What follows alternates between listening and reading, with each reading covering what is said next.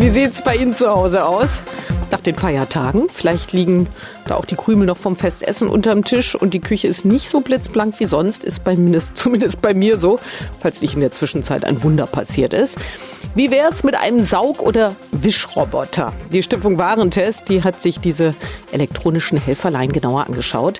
Hallo Rainer Metzger von der Stiftung Warentest. Schönen guten Tag, hallo. Fangen wir doch mal an mit den Saugrobotern. Erledigen die den Job so gut wie Mann oder Frau, die einen Staubsauger in die Hand nehmen? Also einige schon.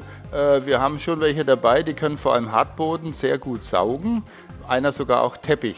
Es gibt aber überall Ausfälle. Bei den Saugrobotern haben sie immer Exemplare dabei, die können eigentlich nicht so viel. Mhm. Weniger verbreitet als Saugroboter sind ja Wischroboter. Machen die auch einen vernünftigen Job?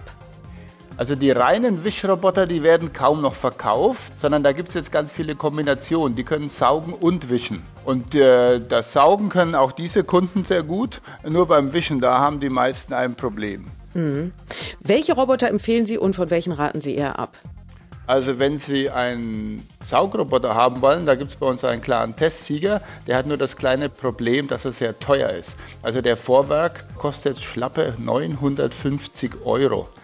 Da würde ich sagen, können Sie sich auch mal einen Saugwischroboter angucken, weil da gibt es auch welche, die einen Hartboden sehr gut saugen. Und dann haben Sie eine große Auswahl. Da geht es schon bei 400, 500 Euro los.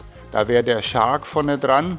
Der Dreamy hat einen Haufen Komfort dabei, der kostet dann auch wieder 900 Euro. Aber ein Medion zum Beispiel mit Absaugstation für den Staub für 425 Euro, das ist ja schon mal nicht so schlecht. Ja, und gibt es auch Roboter, von denen Sie eher abraten?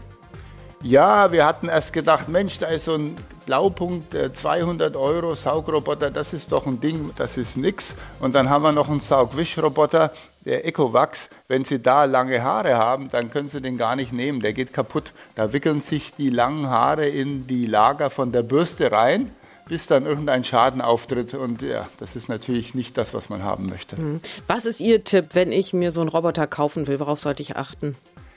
Also wenn Sie die bequeme Person sind, dann nehmen Sie einen mit einer Absaugstation für den Staub, weil da müssen Sie dann nur einmal im Monat vielleicht ran. Sonst müssen Sie praktisch nach jedem zweiten Saugen mal leeren.